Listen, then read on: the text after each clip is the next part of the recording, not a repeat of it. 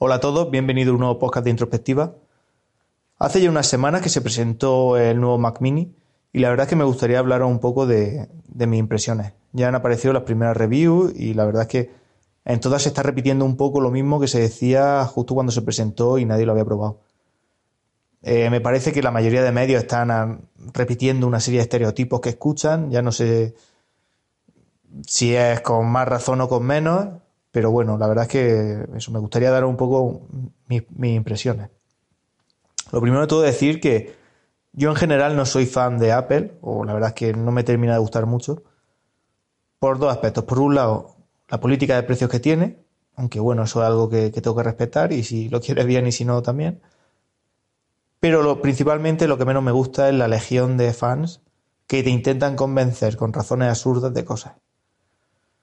Entonces, bueno, eso no quita que para mí el Mac Mini sea uno de los dispositivos que tiene Apple que más me gusta.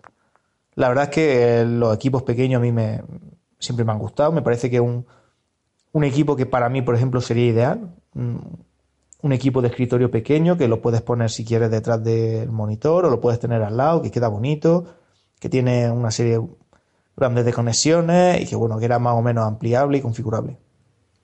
Bueno, no todo esto se ha mantenido eh, en el nuevo Mac Mini y bueno, vamos hablando un poco. En cuanto a diseño, por ejemplo, sí que se mantiene un diseño bonito, la verdad es que creo que ha mejorado, el color este gris oscuro, a mí personalmente me gusta más. La manzana viene en negro, un negro brillante, yo creo que, queda bastante bien. Y bueno, y en cuanto a puertos, eh, la verdad es que es genial. Por detrás tiene una gran variedad de puertos de todo tipo, desde ahí la verdad es que no han recortado.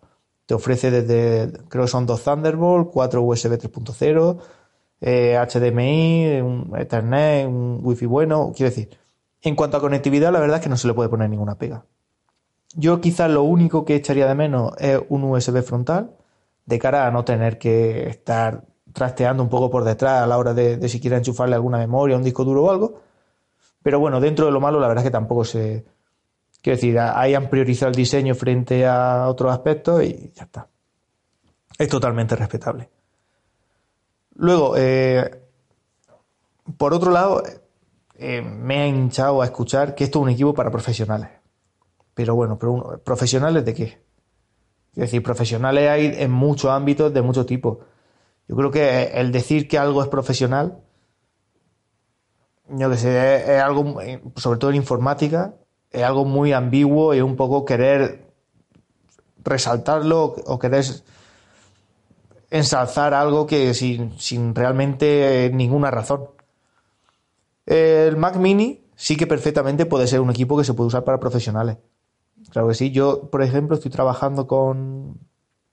Ya desde hace tiempo he estado trabajando con ordenadores de, creo que ya lo he comentado, de Dell y de HP equipos de estos de las gamas profesionales, no por nada, sino porque bueno, tiene una serie de características para que los administradores del sistema los puedan configurar mejor y, bueno, tiene unos factores de forma y demás. Son los típicos ordenadores que te puedes encontrar en los bancos, en la administración pública, en multitud de sitios de estos, tanto de Dell como de HP. Son más bien pequeños y bueno. Yo he estado funcionando con ordenadores ya con bastante tiempo a sus espaldas. Y la verdad es que te das cuenta que es que funcionan perfectamente. Quiero decir, eso de que se vende de, de que bueno, que te compra un más y te dura casi que eternamente. Bueno, es que estamos viviendo una época en la que más que priorizar el aumento de potencia en los equipos informáticos, se ha priorizado el, menor consumo. Además de que las tareas que se llevan haciendo desde hace años implican un consumo que está ampliamente cubierto por, por la mayoría de equipos que hay. Yo tengo claro que los equipos de trabajo podrían mejorar si se les pusiera un SSD, pero bueno, con tal cual están ahora, la verdad es que funcionan bastante bien.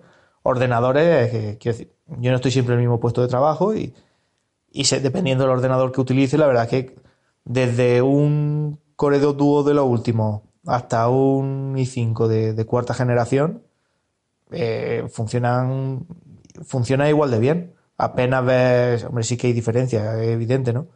Pero yo creo que, las limitaciones como las va poniendo el disco duro más que los procesadores o la RAM. Entonces, bueno, que me, desvío. La cosa está que sí, que es un equipo profesional, ¿vale? Pero profesional para qué? Pues para una oficina, una pequeña oficina o una gran oficina para hacer trabajo de navegación, de hojas de cálculo, de presentaciones, de trabajar con documentación, correo electrónico, pues sí, son ordenadores que, funcionan perfectamente y van a funcionar genial porque los procesadores que llevan son más que suficientemente potentes, son muy capaces, vienen con una RAM bien, quiere decir, desde, desde la configuración más baja ya vienen con 8 GB de RAM, y yo creo que es más que suficiente para la mayoría de tareas. Y luego el disco duro que llevan es un SSD PCI, que bueno, que eso va a dar un rendimiento que bueno, que va a ser que, ahí sí que se va a notar diferencia respecto a cualquier otro equipo. Entonces, ¿es un ordenador que puede usarse por profesionales? Pues perfectamente, claro que sí, pero dependiendo de las necesidades que tenga cada profesional. Yo no soy un gran entendido en edición de vídeo y edición de contenido, pero para editar vídeo, si no me equivoco, hace falta también una parte gráfica que sea potente. Y estos ordenadores vienen con, un, con la gráfica que integra el propio procesador de Intel, que tampoco que sea nada del otro mundo. Entonces, bueno, se vende un poco la imagen de que son equipos de profesionales, que, que hay granjas de servidores, que bueno, que, te montan montones y montones de Mac Mini, que no tengo ni idea eso qué sentido tendrá, pero bueno.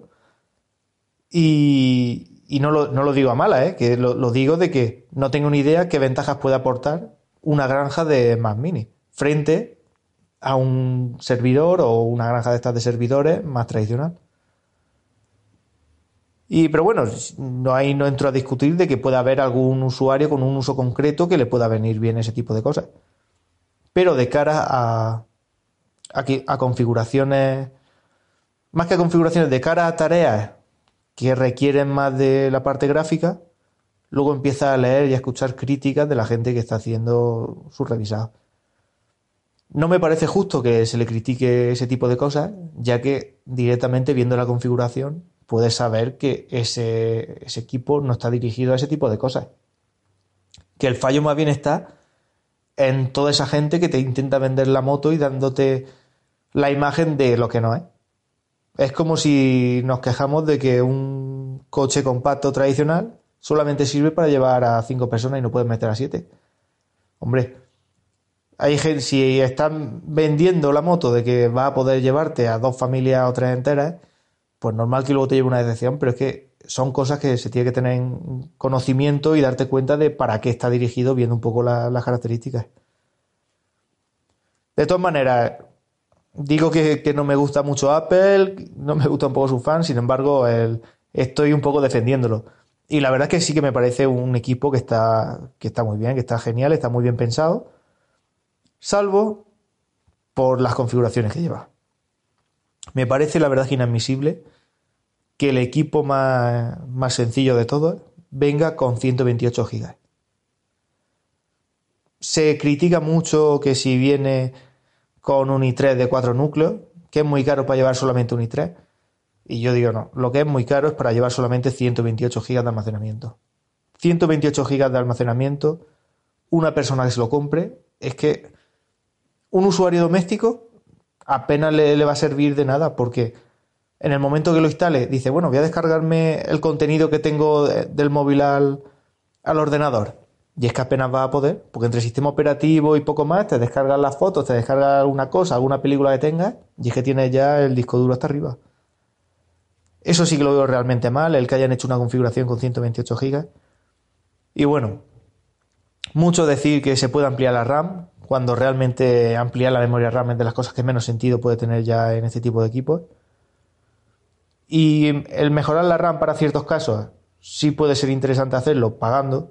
Sin embargo, el hecho de que tengas que decidir ya de primera el disco duro con, con el que quieres que te venga y no tengas la posibilidad de, modificarlo, ahí sí que lo veo yo realmente mal. El precio inicial parte de 899 euros, vamos, 900 euros. Y la verdad que viene con un i3, 8 GB de RAM y los 128 GB. Si cogemos este mismo equipo y decimos de, ampliarle el, disco duro al mínimo, que yo para mí el más mínimo, más imprescindible, serían los, los 512 gigas, pero bueno, si vamos al siguiente escalón, le tenemos que añadir 240 euros. O sea, se nos queda un i3 con 8 GB de RAM y 250 GB de disco duro por 1.139 euros. Si nos fuéramos al de 512, la broma sube a 1.380. La verdad es que son precios, me parece, desorbitados.